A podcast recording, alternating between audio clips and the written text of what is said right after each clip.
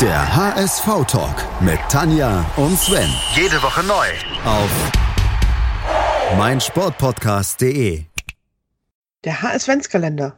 Mit Tanja, Sven 24 Erinnerungen und 24 Gästen. hinter 24 Türen. Moin, hallo und herzlich willkommen zum HSV-Talk auf meinsportpodcast.de. Der HS-Ventskalender, der öffnet heute die fünfte Tür und hinter dieser lauert ein Tier, und zwar das im Tor. Ein Tier im Tor, Jörg Tegelhütter. Schön, dass du da bist, Jörg. Ja, moin, moin. Wie oft bist du so anmoderiert worden? Noch nicht oft. Nein, äh, ehrlich gesagt nicht. Schön, dass du da bist. Höre ich wirklich selten. Ich muss ein bisschen mal an meinem Profil, glaube ich, was schärfen. Also freut mich ungemein, Sven. Wunderbar. Ja, du hast dir ein schönes Thema, wie ich finde, ausgesucht. Erzähl doch mal, was dein HSV-Moment ist, für den du dich für unsere kleine Serie entschieden hast. Also ich muss jetzt mal versuchen, ein bisschen zu imitieren. Ich erzähle nämlich gar nichts. Pass auf, ich mache nur Folgendes. Ich kann es ehrlich gesagt nicht so gut wie er im Original, aber ich glaube, äh, viele HSV-Fans ahnen jetzt, über was wir gleich sprechen werden, über sagst den. Lacher aus Kerkrade, ja. Also er ist ja bekannt als der Knurrer aus Kerkrade und das übrigens auch völlig zu Recht, können wir ja gleich noch drüber quatschen. Aber ich habe Hüb Stevens eben auch so kennengelernt in seiner, ja, man muss sagen, ja äußerst erfolgreichen Zeit. Damals vor, naja, ist ja inzwischen auch schon bummelige 13,5 Jahre her. Da habe ich ihn eben auch äh, sehr unterhaltsam erlebt und unter anderem wirklich mit diesem unverwechselbaren, ich sag mal, ein bisschen abgrundtiefen, ein bisschen dreckigen Lachen. Ne? So. Also Äh, wirklich Wie bemerkenswert. hast du es damals geschafft, dass du Hüb Stevens zum Lachen bekommen hast? Lass mal Fußball beiseite erstmal, das ist ja viel spannender. Genau, ehrlich gesagt habe ich das selber gar nicht geschafft und auch die Kollegen nicht. Das hat er irgendwie schon selber gemacht. Weil man wusste nie, wenn man Hüb Stevens getroffen hat, sei es jetzt zum Pressegespräch, das sind dann also so kleinere Runden, wo eben irgendwie ein ausgewählter Kreis dann äh, von Journalistinnen und Journalisten sitzt, oder aber auf Pressekonferenzen. Das hat er eigentlich immer selbst mitgegeben. Und du merktest eigentlich immer schon wirklich nach ein paar Sekunden, oha, jetzt ist Gefahr im Verzug. Überleg dir deine nächste Frage bitte höchst sorgfältig. Oder aber du bist da wirklich dann nach einer Viertelstunde, 20 Minuten eigentlich selber mit einem breiten Grinsen rausgegangen, weil der Mann nur gut gelaunt war, die ganze Zeit eben so abgrundtief gelacht hat und wirklich auch gute Laune und Optimismus dann verspürt hat. Äh, du hast als Thema, so als Untertitel gesagt, mit Hüb aus dem Keller oder die dreckige Lache aus Kerkrade, mit Hüb aus dem Keller. Damit hast du dich bei mir in Anführungsstrichen beworben. Ähm, wenn wir mal in diesen Keller von damals gucken, äh, Hüb Stevens folgte ja auf Thomas Doll. So ist es. Thomas Doll wurde mit Nibelungentreue festgehalten, solange es ging und noch drei Spiele mehr. Oder wie war das damals? Ja, so war das. Äh, Aber ich muss ehrlich sagen, ich konnte damals auch die Vereinsführung des HSV konnte ich auch verstehen, weil auch im Jahr, äh, Anfang des Jahres 2007 war das. Ähm, da hatte der HSV ja auch schon eine bemerkenswerte Historie an schnellen Trainerwechseln. Ja, der Verein war ja damals schon, das muss man sich mal überlegen, ich will nicht sagen berühmt, aber doch berüchtigt äh, dafür, dass man seine Trainer relativ schnell gefeuert hat. Konstanz gab es auch damals schon nicht. Und dann hatte man endlich einen mit Thomas Doll gefunden, der die Mannschaft ja auch in einem, ja, ich will nicht sagen furchtbaren Zustand, aber doch auf einem Och. wirklich schlimmen Tabellenplatz übernommen hat. Dann ging es irgendwie steil bergauf. Wir wissen alle, was folgte. Am Ende sogar die Qualifikation Champions League in Osasuna und so weiter und so weiter. Ja, und dann hatte sich Dolly aber irgendwie auch ein bisschen abgearbeitet äh, am HSV. Es lief nicht mehr so und das Jahr 2006 war ein, ein, ein, am Ende ganz schlimmes.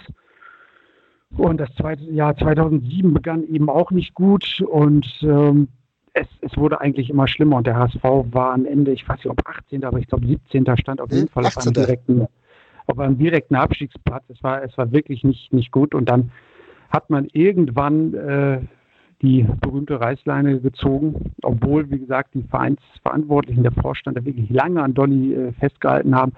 Und dann hat man äh, Hüb Stevens geholt. Ja. Das war im Februar 2007, genau. Ge- Und dann genau kam er sozusagen, ja, der, der Knurrer aus Kerkrade kam dann zum HSV.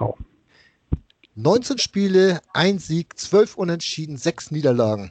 Tabellenplatz 18. Das war die Bilanz des HSV. Und vorher war ja noch diese Champions League-Saison. Wir erinnern uns alle dran mit dieser roten Karte für äh, Sascha Kirstein im ersten Spiel gleich gegen Arsenal. Diesen Atuba-Geschichte da gegen Moskau. Das, da gab es ja auch Stories ohne Ende und es wurde damals äh, oder, oder geschrieben, der HSV hätte ein äh, Disziplinproblem und Doll hat seine Truppe nicht mehr im Griff. Nur um das Ganze mal vielleicht so ein bisschen abzuschließen, was damals alles so passiert ist. Und dann kam eigentlich dieses erste Spiel von, von Hüb Stevens, was so, so ein typisches HSV-Spiel war. Man war gut, man hat geführt und hat verloren. Hertha. genau. Man hat verloren. Ne? Da kam also der neue Mann, der Hoffnungsträger, weil, äh, ich sag mal, ein bisschen salopp, ne? der HSV war ja damals eben noch nicht abgestiegen, noch nie abgestiegen und entsprechend ging da den Verantwortlichen der A-Punkt ein bisschen auf Grundeis. Ja. Das wollte man natürlich auf jeden Fall verhindern, klar. Ja, dann griff man eben zu diesem Mittel, dass man eben einen ganz erfahrenen Trainer äh, mit Typ Stevens geholt hat, in dem vollen Bewusstsein, dass der jetzt äh, nicht den berauschenden Offensivfußball würde spielen lassen. Ne? Also ne, das altbekannte Hübmotto, die Null muss stehen und so weiter. Ähm, so, und dann kam der und dann kam, dann geht diese Serie, diese vermaledeite damals ja genauso weiter. Ne? Ja. Mannschaft ist eigentlich, spielt gut, ist okay, hätte da wieder was mitnehmen können, verliert am Ende 2-1. So. Und da waren dann die Gesichter natürlich echt lang. Umso erstaunlicher muss man ja wirklich sagen, was, was dann irgendwie folgte. Das war ja schon fast eine einzigartige Erfolgsgeschichte. Ne? Also wirklich aus dem tiefsten Keller. Ähm, ich glaube, nach dem Hertha-Spiel hat der HSV ich noch ein oder zweimal in der Saison verloren. Also wirklich ganz, ganz selten. Jede ja. Menge Siege eingefahren. Ich erinnere mich an irgendwie einen in Bremen wurde gewonnen. Werder damals noch eine große Nummer, muss man sagen, in der, in der Bundesliga. Äh, auf Schalke gewann man. Das ist insofern bemerkenswert, kann man sich heute auch kaum noch vorstellen. Schalke damals unter Mirko Slomka als Trainer haarscharf an dieser ähm, ersehnten Meisterschaft vorbeigeschrammt am Ende dieser Saison. Ja, also Schalke war äh, auf Platz 1, Schalke war absolutes äh, Top-Niveau national. HSV vorhin und gewann auch da.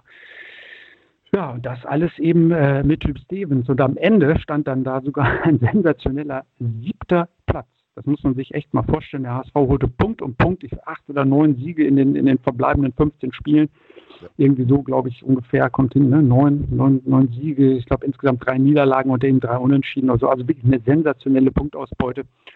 Und äh, dann wurde der HSV tatsächlich siebter und durfte dann im, äh, die Älteren von uns erinnern sich sogar im UI Cup noch mitspielen. Ne? Also in der Europapokal-Qualifikation sozusagen. Ja. Hätte das jemand gesagt, Sven, irgendwie Anfang Februar, nee. hätte gesagt, du hast sie ja nicht alle. Aber war. Alle, genau. es, es war aber auch ähm, Spiele dabei. Ich, äh, das, das waren dann drei Spiele hintereinander gegen Leverkusen in Hannover und gegen Wolfsburg, die endeten dann mit 1 zu 0 Toren. Ne? Das waren dann zwei Unentschieden und ein Sieg, aber die Null stand dreimal hintereinander. Das war so richtig. Und da kam ja auch dieses, die Null muss stehen bei Hüb Stevens immer wieder. Und auch vorher, ach nee, das war vorher auch schon 2-0 gegen Schalke ja auch noch dazu. Also es waren vier Spiele hintereinander ohne Gegentor. Das, das hat es seitdem, glaube ich, auch nie wieder gegeben beim HSV. Mhm. Ja, das, das war wirklich äh, bemerkenswert. Und er hat das dann wirklich, äh, muss man auch sagen, echt gut, äh, einfach gut hingekriegt. Ne? Also er hat der Mannschaft dann wirklich äh, Stabilität äh, verliehen, hat diese ganzen schwierigen Charaktere ja, ja eingefangen. Das, das muss ich gerade überlegen. Ich, ja, doch, natürlich zur Hochzeit von, von Raphael van der Vaart, genau. der dann auch anfing und unbedingt wechseln wollte und so. Das ist ja auch für einen Trainer, so ein Theater in der Mannschaft ist ja nicht, nicht leicht zu handeln. Ne? Das, das ist ja auch wirklich schwierig. Und der HSV war ja damals wirklich noch äh, eine, eine, eine, ganz große Nummer. Und äh, so, und da so einen Trainer draufzusetzen, der das dann mit äh, seiner natürlichen Autorität hinbekommt, mit seiner ganz eigenen Art, der auch wusste aufgrund seiner Erfahrung, wie er die Mannschaft dann so äh, zu handeln hat, damit die irgendwie halbwegs funktioniert, ja. ähm, das fand ich dann schon bemerkenswert, muss ich wirklich sagen. Und ähm, klar, man äh, soll jetzt Typ Stevens nicht nur positiv sehen, aber dass das kein Zufall war, diese sensationelle Rückrunde. Das hat man dann ja eigentlich in der Saison danach gesehen. Genau.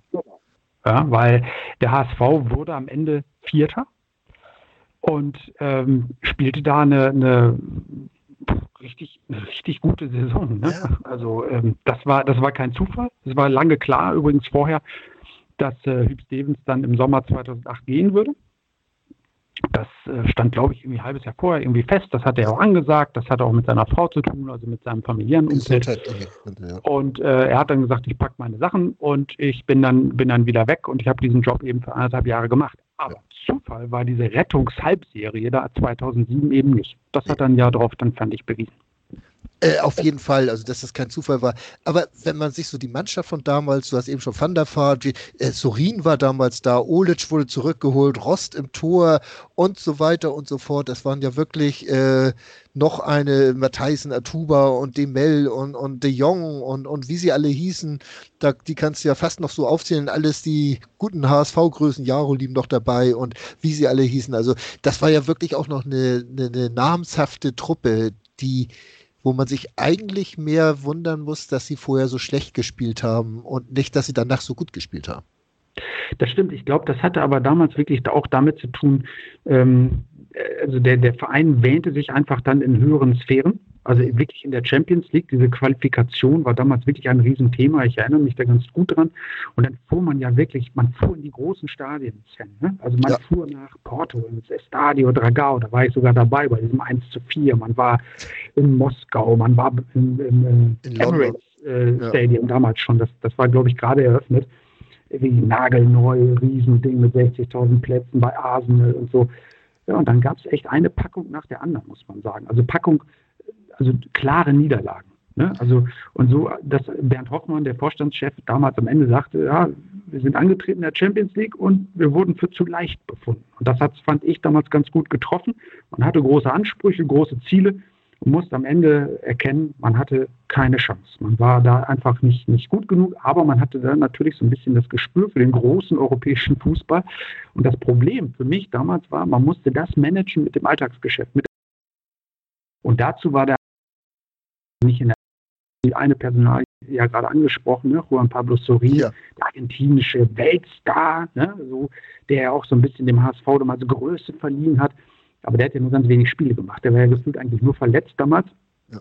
Der argentinische nie, Patient wurde damals genannt. Genau, der hat, der hat, ja nie einen richtigen Fuß da auf den Boden im Volkspark irgendwie bekommen und, und irgendwann war es dann eben auch, auch zu Ende. Aber er verkörperte natürlich genau das, was der HSV äh, sein wollte. Ein, ein, ein Weltverein mit Riesenformat. Ja, hat dann alles nicht geklappt und um ein Haar hätte damals der Vorstand dann nicht, äh, ich sag mal, in dem Moment den richtigen Trainer, also wirklich Hüb Stevens geholt, wäre es vielleicht schon damals in die zweite Liga gegangen so hat man das damals eben nochmal verhindern können. Ja. Wahnsinn. Ähm, Hüb wir haben das schon angesprochen, pendelte ja immer zwischen Hamburg und Holland, ne? beides mit H, deswegen haha.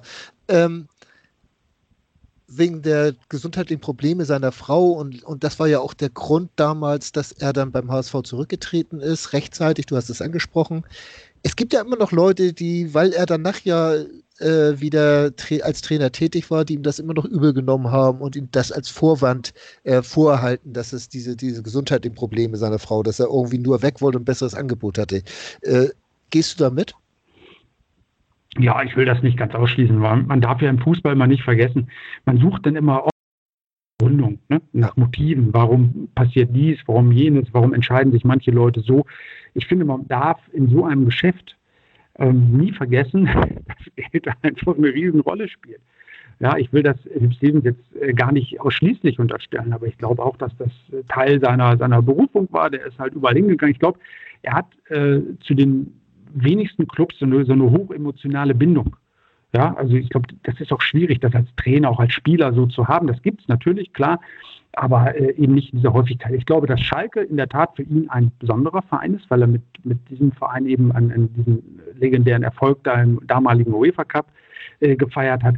Der HSV war für ihn eine gute Station, das war eine gute Stadt, aber das war eben auch ein Job. Ich muss ehrlich sagen, ich weiß nicht, was er damals bekommen hat, ob er so schlau war. Ich schätze ihn eigentlich so ein, eine Nicht-Abstiegsprämie auszuhandeln. So. Äh, danach war er unter anderem zum Beispiel in Stuttgart, da äh, weiß man ja, dass er sich sowas in den Vertrag hat schreiben ja. lassen. Da war er übrigens dann ähnlich erfolgreich. Ähm, hat damals den VfB gerettet, auch eigentlich aus fast aussichtsloser Situation. Ähm, also von daher, das hat mit Sicherheit hat das äh, eine Rolle gespielt. Und äh, der wollte sich dann noch ein bisschen was anderes angucken. Der war ja danach, wie gesagt, beim VfB, er war in Salzburg, er ist nochmal zurück zu Schalke. Also der hat ja noch ein paar Stationen mitgenommen, hat da mit Sicherheit auch, auch gut verdient. Aber ich finde, das spielt auch ehrlich gesagt ähm, keine Rolle, weil ich glaube, auf Dauer wäre man auch in Hamburg mit ihm nicht so zufrieden gewesen, weil man hatte damals ja noch andere Ansprüche. Man wollte natürlich auch einen gewissen, einen gewissen äh, Spielstil haben.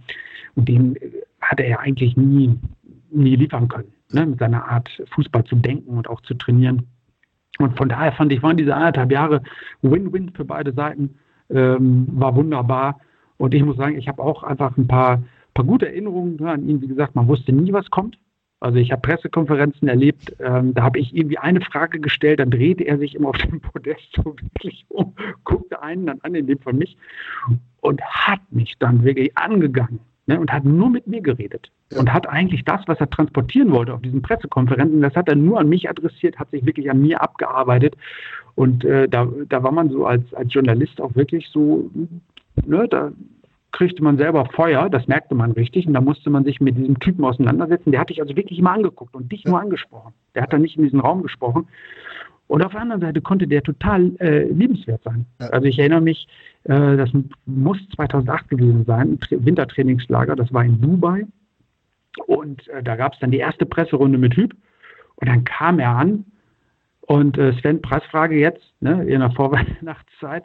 Also was, was trug er, was hatte er an, als er zu dieser ersten offiziellen Presserunde mit den Hamburger Journalisten kam? Adiletten. genau. Und natürlich ein Trainingsanzug. Ja. Wirklich, der schlurfte durch dieses mega blitzende, goldene fünf oder sechs genau. Dubai. Der HSV residierte damals wirklich nur immer gehoben. Ne? Also wir waren irgendwo, klar, logisch außerhalb. Der HSV hatte immer ein gutes, äh, ein wirklich gutes Hotel, das auch Bernd Lehmeyer zu verdanken, der exzellente Kontakte da in der Region hat. So, und dann schlurfte eben Hugh Stevens um den Springbrunnen ja. mit den goldenen Händen, den Trainingsanzug und Adiletten. Und wenn er gute Laune hatte, war das, waren das super unterhaltsame Presserunden, muss man das echt sagen. Kann also ich mir durchaus vorstellen. Total. Knurrer als Auskehr gerade durfte es ihn ja auch nicht nennen. Also wenn das einer gewagt hat, ihm das ins Gesicht zu sagen, der hatte sowieso dann nicht die besten Karten, glaube ich, ne? Nee, das, äh, das, das mochte er nicht. Das, dann kann das passieren, äh, das konnte echt passieren, dass er dich äh, angezählt hat. Ne? Und also wie gesagt, dazu gehört aber nichts. Der, da sucht er immer irgendwie nur einen Vorwand, um dich da irgendwie ein bisschen, ähm, ich, ich will nicht sagen bloßzustellen, aber einfach so in den, äh, ja, in den, in den offenen Schlagabtausch mit dir zu gehen. Also er hat das, er hat das genossen. Ich muss sagen, als Journalist finde ich das gut, ja. wenn Leute dich angucken, dir zuhören und mit dir reden und Gegenfragen stellen. Ja, also man kommt dann nicht so drumherum mit seinen drei Standardfragen, sondern man muss sich eben auch auseinandersetzen. Und wenn das dann Leute in dem Geschäft so machen, und er war so ein Typ, der hat sich das genau angehört, ne? Und ähm, dann hat er, dann hat er äh, wirklich Kontra äh, gegeben. Ne? Und wie gesagt, wir hatten jetzt gerade das, das Knurren eine kleine Anekdote noch, das war auch aus diesem Trainingslager. Äh, in einer dieser Runden, als er da äh, eben mit, mit Trainingsanzug und Adiletten da durch die Gänge schlurfte, da hatte er gute Laune. Und dann hat er eigentlich die ganze Zeit in dieser Presserunde hatte er äh, gelacht. Leider habe ich den Mitschnitt nicht mehr, aber wirklich mit dieser typischen Hüb Stevens-Lache. Und irgendeiner von den Kollegen, ich glaube, es war der sehr geschätzte Lars Pegelow von 90,3, der hat das, das mitgeschnitten. Ist übermorgen dran? Sehr gut. Hallo Lars. Der hat das mitgeschnitten. Und äh, damals waren die Handys noch irgendwie ein bisschen anders äh, konfiguriert. Da hatte Apple noch nicht so die ganz große Hand da drauf. Ähm, da war es dann so, diese, dieses Lachen machte, war der Klingelton von fast allen ja. Journalisten. Ja. Und dann fuhren wir also mit dem Bus, vorne saß die HSV-Führung irgendwie drin. Er selber war nicht dabei, das muss ich dazu sagen. So erinnere ich das zumindest. Und äh, irgendwann klingelte bei einem der Journalisten zufällig das Handy. Ja. Und da klingelte das Lachen von Hüb Stevens aus der einen Ecke. Und dann merktest du, setzte so eine Gruppendynamik an und alle haben sich gegenseitig angerufen. Das heißt, aus allen Ecken kam das Lachen von Hüb. Und das ging so lange, bis sich Didi Beiersdorfer damals noch Sportchef umgedreht hat oder schon Tränen in den Augen hatte. Weil er das, war so eine lustige Situation, weil im ganzen Bus war dieses abgrundtiefe, leicht dreckige Lachen von Hüb Stevens. Das dreckige Lachen von Hüb. Herrlich. Ja, absolut. ich hätte jetzt zwar eigentlich noch zwei Fragen, das ist aber schon fast zu schade, die noch zu stellen, äh, weil die beide so ein bisschen vom Thema noch wegführen.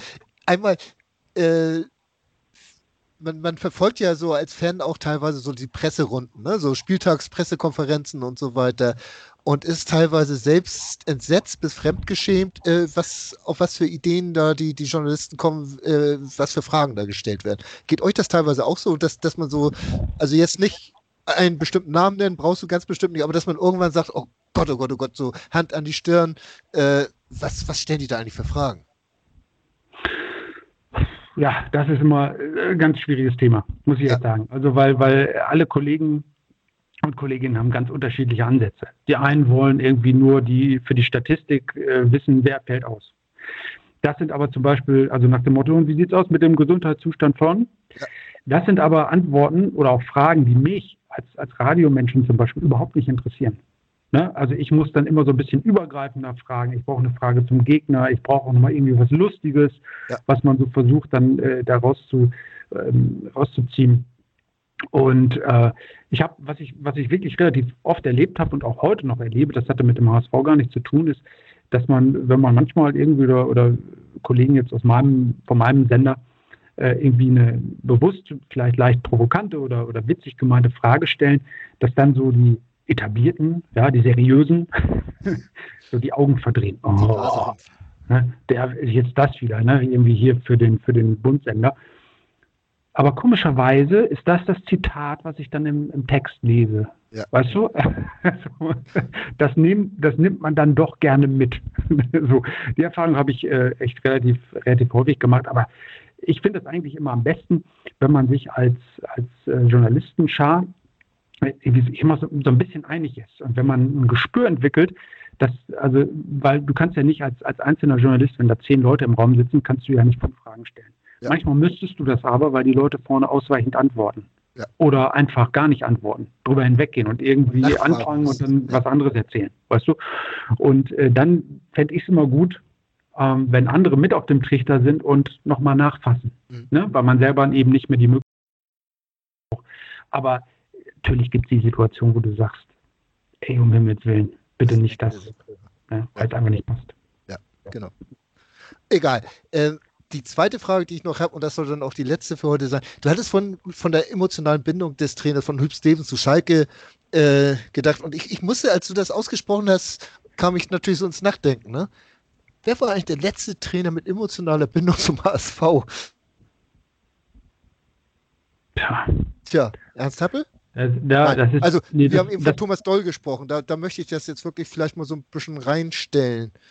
Weiß ich nicht. Ja, Abs äh, bin ich, bin ich bei dir, absolut. Also ich muss ehrlich sagen, wenn ich jetzt überlege, ne, also weil ja. es gab ja so viele, deswegen übersieht man jetzt in, das da bestimmt einen. Also ich, deswegen will ich da keinem, keinem Unrecht tun. Ich glaube, alle wollten immer nur das Beste für diesen ja. Verein. Das, das, das glaube ich äh, wirklich von ganz wenigen Ausnahmen, ne, vielleicht mal, vielleicht mal abgesehen. Aber äh, für die war es ein reiner Job. Ja. Aber ich glaube, viele hat in Hamburg immer fasziniert, dass das einfach ein, ein unglaublich großer und intensiver und spannender Verein ist. Das, das hat ja auch Leute gereizt, ne? Äh, dann nach Hamburg zu kommen. Aber ich, also ich würde das auf jeden Fall unterschreiben. Wie gesagt, ich, ich will jetzt keinem Unrecht tun, nicht irgendeinen unterschlagen. Aber Dolly war auf jeden Fall einer, ähm, dem dieser Verein sehr am Herzen lag. Und das ja. hatte natürlich auch mit seiner Geschichte zu tun. Genau. Ja, er kam ja damals irgendwie als junger Spieler äh, aus der damaligen DDR, äh, wurde hier sozusagen zum Star und äh, das hat den auch geprägt und das, der HSV war ihm nicht egal. Also da setze ich äh, mal ein dickes Ausrufezeichen dahinter. Da bin ich bei dir. Gut, dann wollen wir auch gar nicht weiter nachhaken. Jörg, wir haben über alles Mögliche gesprochen. Ich habe viel Neues über Stevens erfahren. Das finde ich klasse. Auch so seine Eindrücke fand ich sehr bemerkenswert und ich habe mich da sehr gefreut und würde mich noch mehr freuen, wenn du demnächst mal wieder bei uns beim HSV-Talk bist, wenn wir über die so erfolgreiche Zweitligasaison des HSV sprechen, wie sie dann auch immer aussehen mag. Jörg, vielen Dank für deine Zeit und vielen Dank für deine Geschichte. Alles klar, Sven. Sehr gerne. Meldet euch und vor allen Dingen jetzt in dieser Zeit bleibt alle gesund. Tschüss. Das ist ganz wichtig. Tschüss, bleib auch gesund. Tschüss, Jörg. Der HSV-Talk mit Tanja und Sven. Jede Woche neu. Auf meinsportpodcast.de